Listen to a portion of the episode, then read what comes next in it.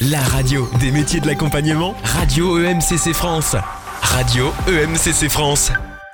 Bon après-midi, nous sommes encore et toujours à Rennes pour le 17e colloque de l'EMCC et j'ai le plaisir d'interviewer Cécile Rocabois.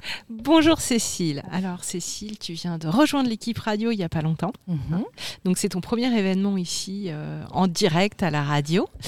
Euh, bah, j'aimerais bien recueillir tes premières impressions, la radio, comment ça se passe, euh, les interviews. voilà. Alors la radio, pour moi, c'est un peu un retour aux sources parce que c'est là que j'ai commencé mon aventure professionnelle il y a de ça une vingtaine d'années. Non, il y, y, a 12 ans. Oui, c'est ça, c'est ça. Oui. Alors, euh, si tu veux, mes filles écouteraient.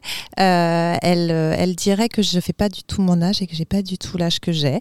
mais les années sont là quand même, hein, dans l'expérience. Et donc, ouais, non, pour, pour revenir au sujet, j'ai commencé, j'ai eu la chance de commencer mon aventure professionnelle à la radio et pour moi, ça a été une révélation parce que j'avais l'impression qu'on pouvait raconter le monde, raconter ce qu'on voyait et qu'on n'était pas parasité parce que ce qui, qui à l'époque me, me parasitait, euh, c'est-à-dire l'image, parce que moi je venais du théâtre, du spectacle, et, euh, et à un moment donné j'avais eu un peu, euh, un peu un trop plein de, d'images, de, représentations, et la radio, j'ai, adoré cet univers. Et, et, donc quand vous avez fait un appel au, bénévolat pour rejoindre la radio MCC, j'étais déjà adhérente au MCC, je me disais mais comment je peux contribuer? Je, je, ne trouvais pas la façon voilà, de contribuer à cette belle association. Et je me suis dit, bah, en fait, euh, si euh, euh, je peux contribuer à promouvoir notre métier, à en parler, à faire de la pédagogie, à rencontrer des personnes pour mettre en, évidence et en avant ce qu'elles font, et tout en m'amusant et en, rebouclant la boucle, en retournant aux sources de, mes, de mes premières amours professionnels, et eh ben, ce sera formidable. Voilà. Donc c'est pour ça que je suis là. on est très content que tu aies rejoint l'équipe. Et puis on s'amuse bien. On s'amuse bien, faut le dire. Du coup, euh, donc tu as commencé à la radio, si je comprends bien, aujourd'hui tu es coach. Oui. Comment passe-t-on euh, du théâtre à la radio, au coaching? Oh là là Alors, euh, tu sais, c'est rigolo parce que la, dernière entreprise dans laquelle j'ai travaillé, la DRH, je disais souvent ah, on est content d'avoir recruté un profil atypique comme le tien. J'étais coach interne. Et en fait, je me disais mais je comprends pas parce qu'aujourd'hui on n'a plus tous une ligne qui est toute tracée. Euh, et, souvent dans les études on lit que nos enfants feront 5 euh, à 10 métiers différents euh, dans leur vie professionnelle. Et donc en fait moi, je vois plus une trajectoire professionnelle comme quelque chose qui se construit au fil, bah, nous, déjà de notre cheminement personnel, de nos envies, de nos rencontres, de nos incidents de vie, de notre évolution, etc. et donc, bah, voilà, des, opportunités de, de, la radio. J'ai fini par rejoindre l'image quand même, la télévision. Et puis, et puis comme, comme beaucoup d'entre nous, à un moment donné, il y a eu une quête de sens en moi très forte qui fait que je me suis dit bah, comment je peux contribuer, euh, j'étais salariée, mais comment je peux contribuer euh, au mieux-être euh, des, salariés et puis à l'amélioration des conditions de travail. Et, j'ai choisi comme voie bah, voilà, de, d'intégrer un service RH et puis après voilà, tout ce qui s'ensuit, la les formations. Je suis retournée à la fac, école de coaching, parcours finalement on dit atypique mais assez classique pour un coach, une première expérience professionnelle et puis et puis derrière, euh, euh, voilà, une formation, une reconversion. Et, euh, et puis aujourd'hui, voilà, je suis ravie de, ce nouveau chemin. Mmh. Oui, c'est vrai que souvent, c'est des deux, comme on dit, des deuxièmes mmh. parties de carrière professionnelle. Donc, voilà. Et aujourd'hui, donc, tu es à la radio EMCC. Qu'est-ce que tu as envie vraiment de faire au sein de cette radio? Qu'est-ce que tu as envie envie de porter pour la profession au sein de la radio? Alors, ce que j'ai envie de faire, euh, comme je te disais, alors globalement, de vraiment participer à la promotion de notre métier.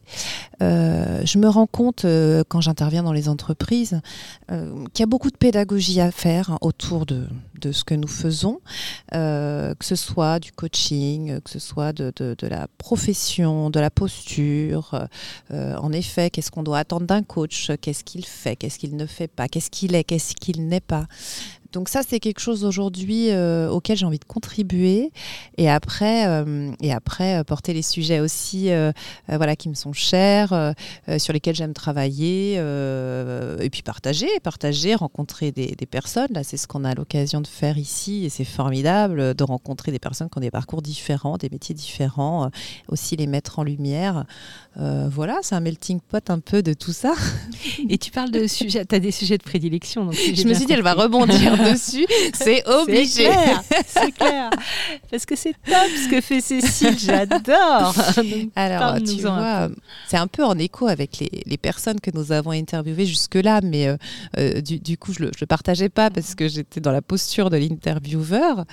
Euh, moi, je, ça fait longtemps que je dis, j'ai envie d'accompagner les transformations positives. En gros, c'est comment on rend le changement positif.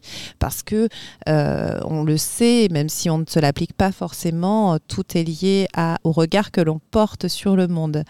Euh, et moi, quand j'ai compris ça, en fait, ça a été assez libérateur pour moi parce que je me suis rendu compte qu'il y avait, euh, que j'avais une, comme tous, une capacité à être heureux. Ça s'est prouvé scientifiquement, mais surtout que euh, j'ai la main sur énormément de choses. J'ai la main sur mes comportements, sur ma façon de regarder le monde, ma façon d'échanger avec les autres, ma façon d'entrer en relation avec les autres et hum, ma façon de, réfléchir, euh, d'orienter euh, voilà, mes actions. Et, du coup, j'ai envie de partager ça euh, et, d'avoir, de porter un œil positif sur ce qui m'entoure, sur les personnes que j'accompagne et sur les changements et, les, interactions entre les individus. Je suis très attachée à travailler le lien dans les équipes, par exemple. Je sais qu'il y a une valeur qui te porte particulièrement. Est-ce que tu me permets un peu d'en parler euh, ouais, De laquelle tu parles? L'optimisme.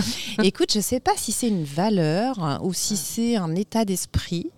Euh, encore une fois, je pense que c'est un, regard que l'on va porter sur le monde. Alors, il y a une citation que j'aime beaucoup de Winston Churchill. Il ne faut pas que je me trompe en, en la citant. c'est euh, un pessimiste voit la difficulté dans chaque opportunité et un optimiste voit l'opportunité dans chaque difficulté. C'est quelque chose qui me porte beaucoup parce que quand je vois une difficulté, quand je vois quelque chose de compliqué, je me dis toujours, bon, c'est quoi l'opportunité en fait? Qu'est-ce qu'il y a de chouette? Et, euh, c'est vrai que pour les, personnes qui m'entourent, par moment, je peux être aussi un peu en décalage parce que euh, dans une situation dramatique, euh, voilà, moi je vais rire, je vais sourire ou je vais toujours trouver ce que l'on peut en tirer ou, je ne sais pas, voilà, ce qu'il qui y a de positif. et puis je le fais aussi parce que personnellement, ça m'aide en fait avant tout. Hein. on, on utilise aussi euh, voilà, des, outils ou des valeurs. Euh, on, a aussi des valeurs parce que ça nous aide. Donc c'est vrai que l'optimisme, c'est une valeur que je porte beaucoup parce que tout d'abord, euh, pour moi, tout est possible. du moment qu'on le veut, en tous les cas, même si on a des contraintes, on peut toujours arriver à rendre les choses possibles d'une certaine manière. Et, mm, et c'est une, une thématique sur laquelle je suis beaucoup intervenue dernièrement en entreprise parce que les entreprises ont besoin de, par moment, euh, accompagner, aider leurs collaborateurs à voir les changements de façon euh, positive. Tu sais que tu parlais de, donc du coup de, dans chaque euh, enfin, difficulté il y a une opportunité. Mhm. Tu connais l'idéogramme chinois de crise? Oui, oui. crise, c'est opportunité, menace et opportunité. Menace et opportunité. Ouais. tout à fait. Et du mm. coup, dans chaque crise, il y a une opportunité. Mm. Et ouais, ouais, ouais.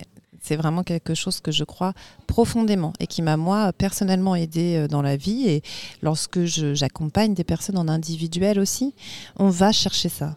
Euh, alors, bien évidemment, ça s'applique pas euh, aux grandes difficultés. Je, dis ça parce qu'une fois, cette, dans cette année, j'ai animé un atelier à un moment donné sur l'optimisme avec une équipe. en plus, c'était à distance. C'était pendant une période où on était confinés. Et il y a une personne qui est arrivée qui m'a dit alors bon, euh, moi, nous, on vient de perdre un de nos collègues, donc j'aimerais bien que vous me montriez euh, ce qu'il y a de sympa là-dedans et ce qu'il y a de positif. Alors je lui ai dit, là, on parle d'optimisme, euh, même si on pourrait en parler, voilà, dans, le deuil. là, on parle d'optimisme au travail, dans des choses quand même sur lesquelles on peut agir, que l'on peut maîtriser.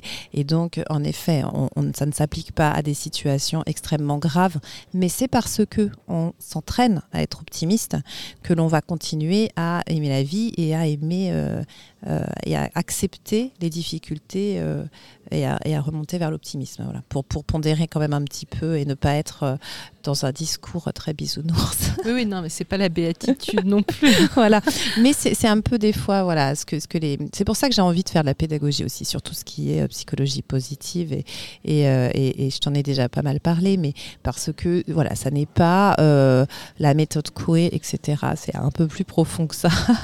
oui, on n'est pas forcément tous des imbéciles heureux. Quoi. Voilà, c'est pas peut être un petit peu le biais. Mm. quand on parle d'optimisme. Mais bien sûr, bien sûr. Alors que non, c'est une façon de voir le monde et de et, d'appréhender les difficultés, les obstacles, d'appréhender les changements euh, et de voir des opportunités, de les saisir aussi.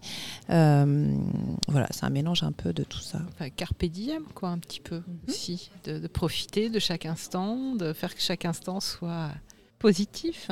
Bon, merci beaucoup Cécile pour bah, ce partage. Radio EMCC France, votre radio des métiers de l'accompagnement.